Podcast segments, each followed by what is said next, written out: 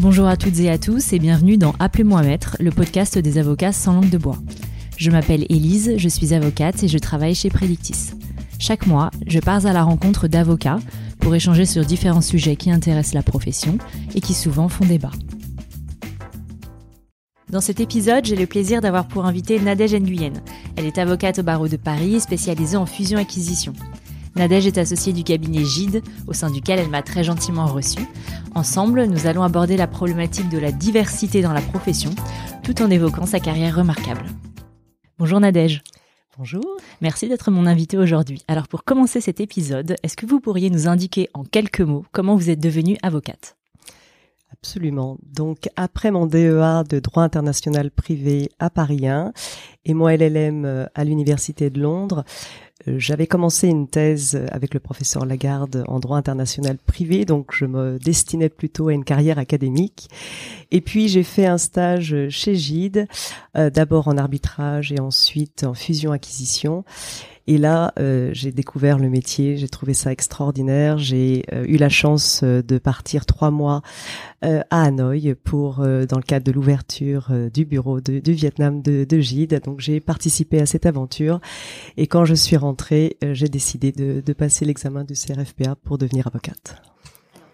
J'aimerais que l'on parle de la diversité qui caractérise la profession, puisqu'il y a une certaine ambivalence entre d'un côté une profession unique, représentée par les, par les mêmes institutions, unie par des valeurs communes, et de l'autre, une diversité extrêmement forte, qu'il s'agisse des différentes pratiques, du mode d'exercice de, la profession, du type de structure d'exercice, du statut même de l'avocat parfois au sein de son cabinet.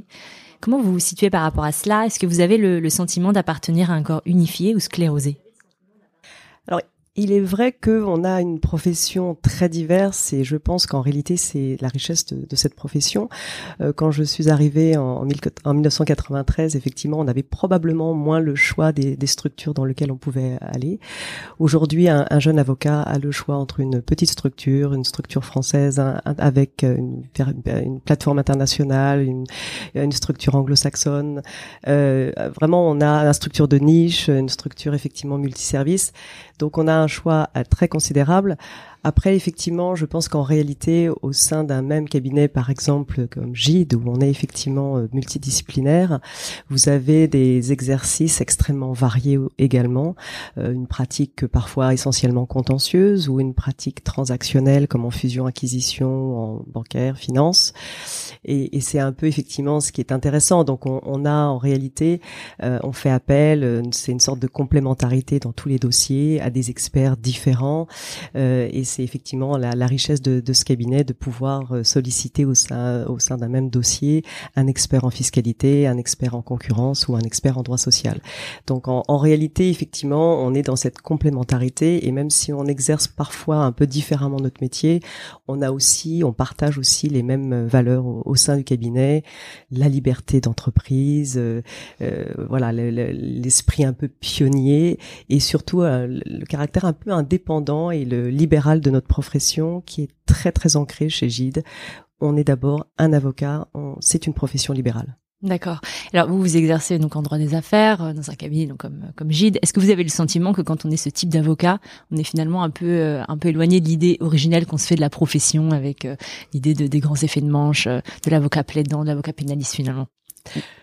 Oui, oui, oui, oui, bien sûr. Effectivement, quand j'ai quand j'ai rejoint la profession, je pense qu'on avait tous euh, l'idée de, de l'équité, de, de la plaidoirie, euh, évidemment en faisant une activité très transactionnelle. En réalité, le, métier est assez éloigné de ce qu'on peut imaginer au départ et notamment à, l'EFB. Mais néanmoins, je pense que c'est une profession extrêmement variée, riche, euh, parce qu'on on voit des choses, euh, des activités, des clients très différents, euh, des structures de deal très différents. Euh, on évolue aussi. Je veux dire, euh, je, je pense qu'on a pas mal d'avocats de, qui ont commencé dans, dans une practice et qui ont fini dans une autre. On est fiscaliste un jour, on devient spécialiste de fusion-acquisition. Vous pensez que vous allez changer de spécialité? Non, moi c'est trop tard. Mais j'ai des exemples chez effectivement, euh, de gens qui ont réussi, d'avocats qui ont réussi effectivement à, à changer de, de, spécialité, et, et c'est effectivement euh, l'intérêt de ce métier. Mais, mais c'est vrai qu'on se spécialise de plus en plus. Euh, L'avocat généraliste qu'il y avait il y a encore 20 euh, ans euh, n'existe quasiment plus aujourd'hui. Mmh, c'est ça. Je crois que vous avez la chance d'avoir une équipe particulièrement soudée qui valorise vraiment le sens du collectif. Est-ce que vous trouvez malgré tout que la profession d'avocat est une profession solitaire, y compris donc lorsqu'on exerce dans une structure importante telle que GIDE? Alors, je pense qu'effectivement, probablement, comme on demande à chaque avocat et notamment chaque associé de développer sa clientèle, de d'animer son équipe, il y a probablement, en tout cas dans les premières années, notamment de l'association, euh, l'idée qu'on est un peu seul dans, dans ce challenge et de ce défi qui est quand même très très fort et, très prenant, avec une pression effectivement très très forte aussi. Euh, mais c'est pour ça qu'il est très important d'avoir effectivement un parrain, un sponsor qui est là pour euh, guider le, jeune associé, euh, l'orienter dans sa carrière, l'aider dans le développement. Mais la réalité, c'est qu'en de notre point de vue chez Gide, euh, compte tenu encore une fois qu'on est d'abord un grand cabinet avec beaucoup de disciplines, on, travaille ensemble, on développe ensemble nos, clients, euh, on est sur des projets avec plusieurs encore une fois spécialistes, donc euh, j'allais dire on, on se sent pas seul et on est entouré effectivement d'une équipe euh, très étoffée. Donc la réalité, c'est que aujourd'hui, on peut pas dire qu'on exerce notre notre métier de manière solitaire, mais on est plutôt dans une démarche très collective, à la fois effectivement dans la recherche de clientèle, dans le développement de nos activités, dans l'animation d'une équipe, et, et, de manière plus générale, j'allais dire, pour aller plus loin, même dans la gouvernance euh, de Gide, on a une culture du consensus. Euh, donc dans toutes nos décisions, dans la définition stratégique, les associés euh, se parlent, débattent, nos assemblées sont très animés. Et donc, j'allais dire, on est, on est vraiment dans, dans la notion de, de collectif.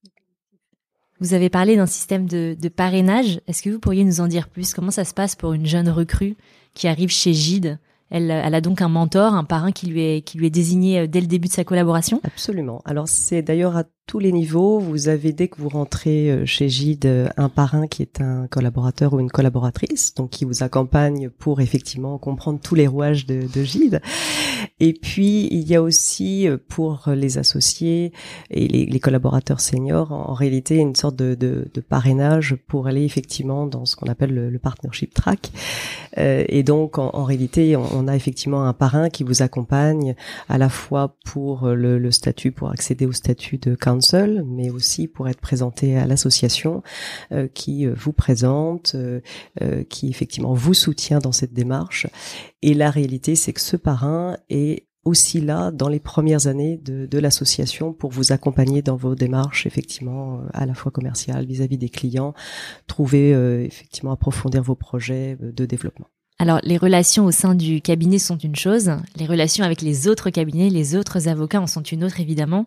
Trouvez-vous que les avocats sont de façon générale plutôt dominés par la compétition, la concurrence ou par la solidarité? Alors oui, le marché est extrêmement concurrentiel. J'allais dire depuis trois décennies, le marché du droit a été en très forte croissance. Donc par définition, il est devenu encore plus concurrentiel qu'avant. Euh, mais je pense qu'il y a au sein de la profession, néanmoins, dans l'exercice même de notre profession, un très grand respect mutuel et une forme de solidarité qu'on voit d'ailleurs quand on a euh, des problèmes et qu'on doit défendre la profession. Euh, je, je, pense effectivement à tout ce qui s'est passé sur sur l'année dernière et euh, Olivier Cousy qui est donc associé, mon associé chez Gide et qui est aujourd'hui bâtonnier à Paris, clairement aujourd'hui défend les intérêts de la profession et majoritairement puisque c'est ça la profession, des structures individuelles ou des petites structures qui souffrent beaucoup et qui ont beaucoup souffert de cette pandémie. Donc non, il y a effectivement malgré tout une, une grande solidarité. Après, je, je crois qu'il y a euh, en réalité les concurrents euh, évoluent. Euh, probablement la, la concurrence aujourd'hui pour des plus petites structures vont aller vers des structures qui sont pas des structures d'avocats, mais peut-être des experts comptables et même les des legal tech. Et donc il faut apprendre à se renouveler et collaborer avec aussi tout ce qui, enfin notamment les legal tech. Je pense que notre prochain défi, comme structure notamment comme comme GIDE ou des grandes structures, c'est d'apprendre à, collaborer effectivement avec ces legal tech parce que c'est ce que nos, nos clients attendent. À qui dites-vous Alors, vous êtes aujourd'hui associé dans un cabinet qui est extrêmement prestigieux. Est-ce que vous pensez que vous auriez eu un sentiment de, réussite moins grand, moins important si vous aviez euh, exercé dans un petit cabinet en étant, par exemple, non pas associé, mais collaboratrice ou counsel, par exemple? Parce que tous les avantages que vous avez mentionnés jusqu'à présent, depuis le début de notre échange, sont aussi liés au fait que vous exercez dans une structure telle que Gide. Alors, il me semble à titre personnel que j'ai été poussée moins par le désir de réussite que par le, le, désir tout simplement de poursuivre une, une activité qui m'intéressait, qui me passionnait, euh, être développer des, des activités cross-border en fusion-acquisition, euh, animer et développer des réseaux internationaux chez, chez Gide, euh, et, et, après effectivement euh, participer aussi au, au, management et aux organes de, direction de, de, Gide. Donc je, je pense qu'effectivement c'était moins lié à une ambition que tout simplement le souhait de rester dans la profession. Et on a, tous les cabinets ont cette stratégie du upper, upper out. Donc, donc la réalité, c'est, c'est que c'est effectivement, on n'a pas tellement le choix que de, euh, de, de s'investir, euh, de, d'avancer et de saisir toutes les opportunités et d'y aller. Vous avez eu raison de les saisir naturellement. En tout cas, quand, quand quelqu'un vous dit par exemple qu'il euh, souhaite rester collaborateur toute sa vie, par exemple dans un, dans un cabinet, vous, vous trouvez ça un peu limité ou vous dites que finalement, bah, chacun sa trajectoire et puis. Euh, alors, il y a évidemment beaucoup de réflexions sur, sur ces sujets dans tous les cabinets.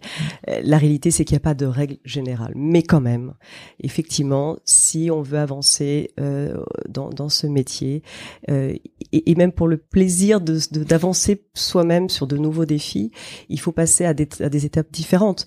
Euh, je veux dire, même l'association en tant que telle n'est pas la seule étape dans une carrière d'avocat.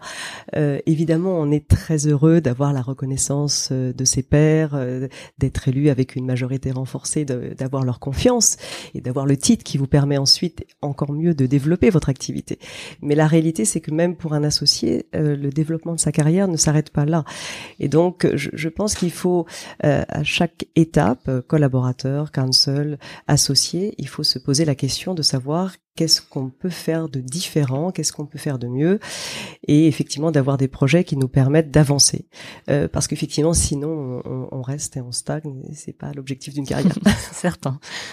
Qu'est-ce que vous pensez, Nadège, des classements de, de cabinets d'avocats et d'avocats de façon générale? Est-ce que vous les consultez? Est-ce que vous leur accordez un certain crédit? Alors, la profession évidemment est très réservée sur ces classements d'avocats. Euh, enfin, je pense qu'en réalité, les, les, avocats sont les seuls à regarder ces classements. Je pense aussi. Il faut être assez lucide. Je pense que les clients euh, utilisent assez peu ces classements. Ils, ils cherchent, quand ils cherchent un, un avocat très spécialisé euh, dans une juridiction particulière, euh, ils préfèrent s'adresser à leur père euh, et ils interrogent les directions juridiques qu'ils connaissent bien. C'est donc plus par le bouche à oreille Maintenant, effectivement, peut-être qu'ils confirment euh, la qualité de leur avocat euh, via ensuite les classements, mais la réalité, c'est qu'effectivement, c'est à mon sens pas très utilisé par les clients. Néanmoins, je pense que certains classements d'avocats ont pris euh, beaucoup d'importance, euh, sont devenus un petit peu incontournables pour tous les cabinets et on investit effectivement beaucoup de temps à préparer nos soumissions, nos entretiens euh, et à obtenir effectivement des, des, des, des de, de, de, nos, de nos clients. C'est une indication utile pour les clients et ça vaut peut-être quand même le coup de, de les préparer. Exactement. Alors la diversité, c'est également la diversité de genre. Je crois que la problématique de la non-discrimination des femmes est une problématique qui vous tient particulièrement à cœur, à moi aussi d'ailleurs. Est-ce que vous pourriez nous en dire davantage sur votre engagement, sur vos convictions? Absolument. Donc, euh, sur les dernières années, euh, j'étais six ans au comité chez Gide. J'étais très investie sur euh, ces sujets de diversité homme-femme. Euh, sachant qu'évidemment la diversité touche d'autres sujets, mais en tout cas sur ce sujet-là très investi. Euh, j'ai participé au lancement ou au suivi de, de programmes, d'initiatives euh, qui permettaient effectivement de, de promouvoir les, les, femmes au sein de GID. parmi celles-là, on avait Inspiring Woman, en fait, qui permettait à nos collaboratrices seniors et aux associés femmes de d'organiser des, des, événements avec nos clientes autour de, de femmes inspirantes. Donc c'était des, vraiment des, moyens de d'échange avec nos, nos clientes. Et puis on a lancé aussi un, projet de, de, de, débat, de, déjeuner avec euh, entre des associés et nos collaboratrices, quelle que soit leur ancienneté. Donc c'était un échange vraiment très intéressant avec des, questionnements euh, sur justement nos parcours, euh, sur la politique interne de, de Gide, comment réussir et, tout ce qui était en fait les obstacles qu'elles voyaient en, réalité à leur parcours d'associés ou d'association chez Gide.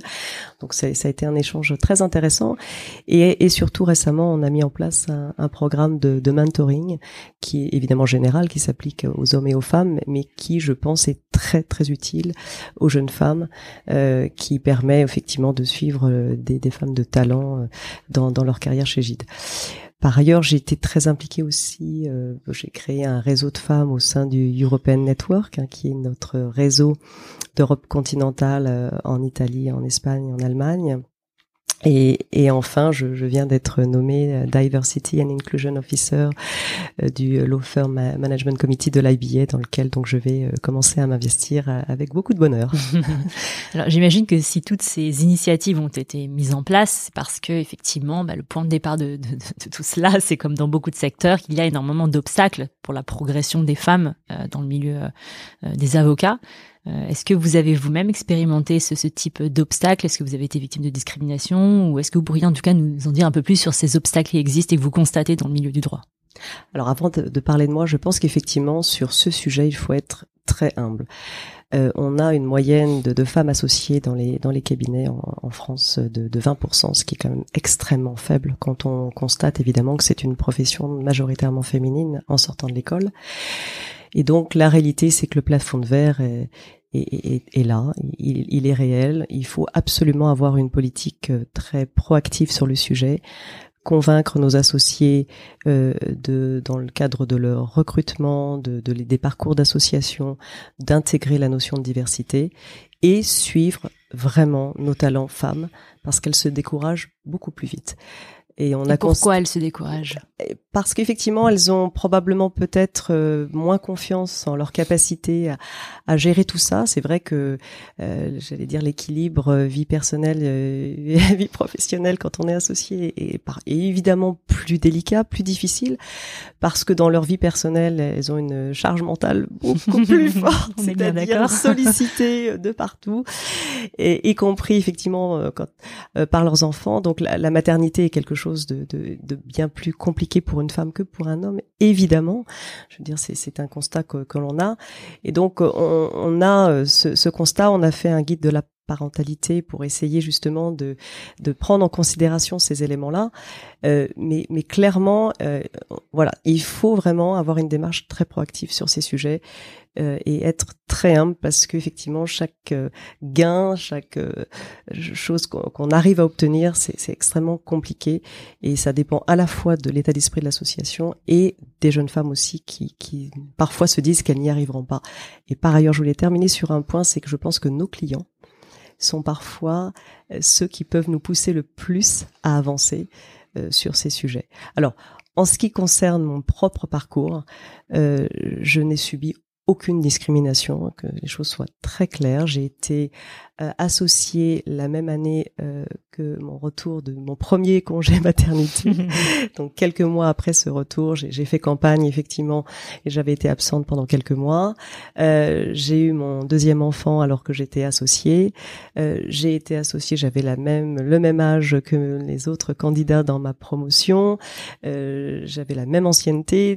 Je... Comment vous expliquez cela? Est-ce que c'est parce que vous avez eu de la chance ou parce que vous êtes particulièrement talentueuse? Non, je, je pense que la réalité, c'est qu'effectivement, quand euh, euh, vous décidez d'y aller ou qu'on vous, on vous dit tu peux y aller, euh, je pense qu'en réalité, les associés sont, sont ravis de, de voilà d'intégrer effectivement des profils qui, par définition, sont pas forcément ceux qui leur ressemblent, mais mais effectivement, voilà, je, je pense pas qu'une seule femme chez Gide, quand elle s'est présentée, ait eu une difficulté pas particulière dans le cadre de sa campagne et au moment du vote. et, et c'est effectivement le cas en ce qui me concerne. Et même de manière plus générale, euh, il n'y a pas eu non plus de discrimination sur tout ce qui est rémunération, parce que effectivement c'est important aussi de le dire. Euh, quand on a un modèle de, de lockstep, effectivement, les, les, femmes progressent au, même rythme, et donc par définition, euh, la, la, j'allais dire, en tout cas en ce qui me concerne, j'ai jamais eu de discrimination, également sur des problématiques de, de rémunération. Tant mieux. Est-ce que toutes ces initiatives que vous mettez en place sont bien perçues par euh, vos confrères masculins? Comment ils se positionnent par rapport à ça? C'est une question vraiment intéressante parce qu'effectivement, on a tendance à entendre beaucoup d'avocats, euh, collaborateurs d'ailleurs ou associés, dire vous en faites trop pour les femmes. Et alors là, on leur répond que pendant des décennies, on en a fait trop pour les hommes. voilà.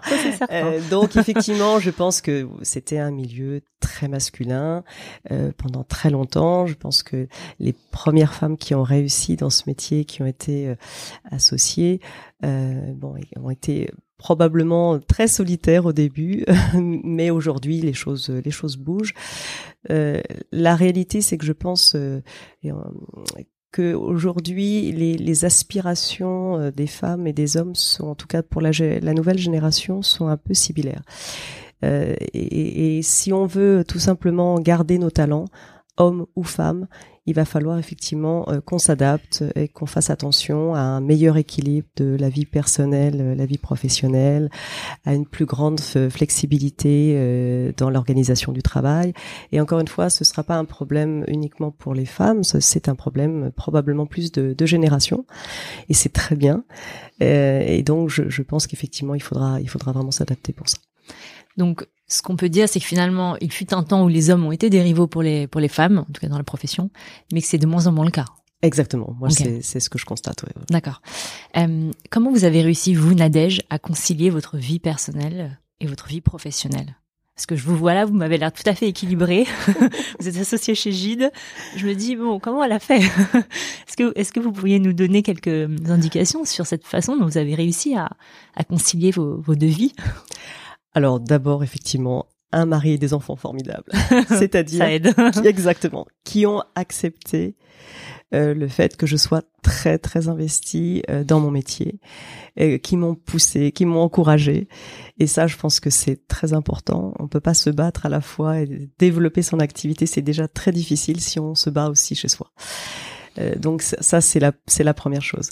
Et, puis effectivement, il faut il faut avoir de l'aide, il faut être organisé, c'est toute une organisation et je, je pense par ailleurs qu'il y a quand même un peu une sorte de sacrifice, c'est-à-dire qu'il faut compte tenu de l'implication que ça signifie, il faut y trouver quand même beaucoup de plaisir. Euh, si j'avais pas trouvé autant de plaisir à faire ce que j'ai fait, euh, je pense que je j'aurais pas continué. Donc, euh, je pense que la, le, le, enfin, je, de mon point de vue, c'est ça, c'est continuer à avoir toujours plaisir, du plaisir dans ce que l'on fait. Oui, ça justifie effectivement beaucoup, Exactement, de, beaucoup de choses. Et vous parliez donc du soutien de votre famille. Est-ce que ça veut dire que vous aviez finalement une charge mentale moins importante que plein d'autres femmes Peut-être, peut-être que j'ai eu cette euh, cette chance-là. Mon, mari s'est beaucoup occupé de mes enfants. Euh, quand je me déplaçais, effectivement, et je me suis beaucoup déplacée à l'étranger, euh, ils avaient toujours quelqu'un auprès d'eux. Et donc, effectivement, oui, je, je pense que d'avoir le, encore une fois, une organisation et un soutien des siens, c'est c'est extrêmement important et c'est essentiel. Peut-être que toutes les femmes n'ont pas cette chance-là. Je, je suis d'accord. Alors, quels sont les deux conseils que vous donneriez à une jeune femme qui entre dans la profession?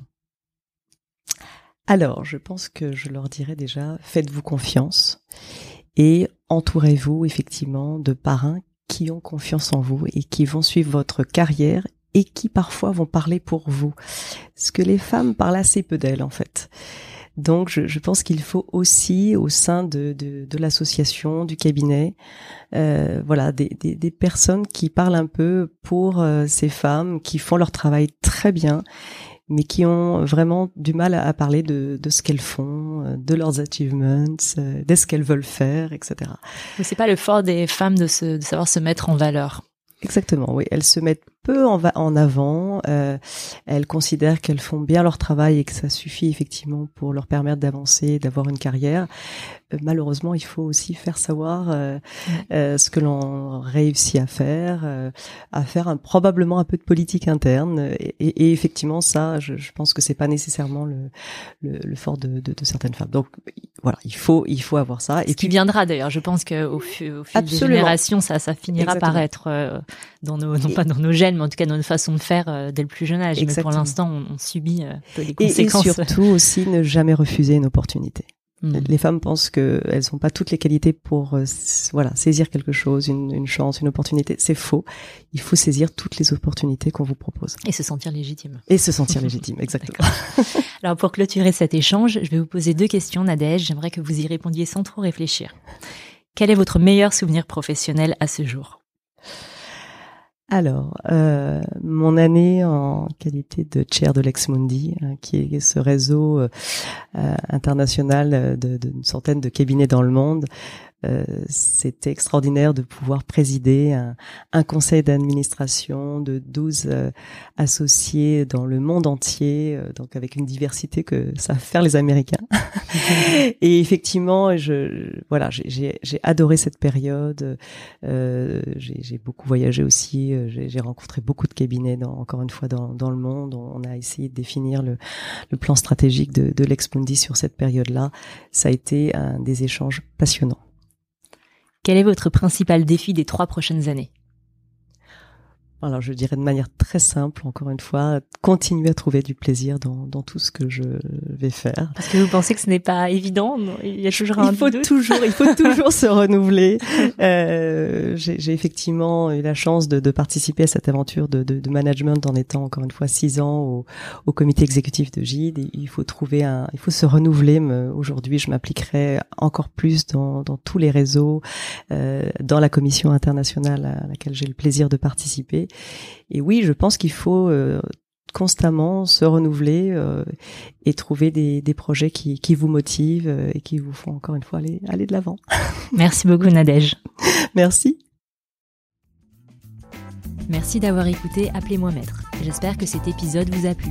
Pour ceux qui ne le connaissent pas encore, Predictis est un outil qui organise toute l'information juridique. Il est aujourd'hui utilisé par plus de 2000 professionnels du droit en Europe. Vous pouvez bien entendu tester l'outil gratuitement en allant sur predictis.com. Et si vous souhaitez me contacter, n'hésitez pas à m'envoyer un email à l'adresse elise.mayo.predictis.com. À bientôt!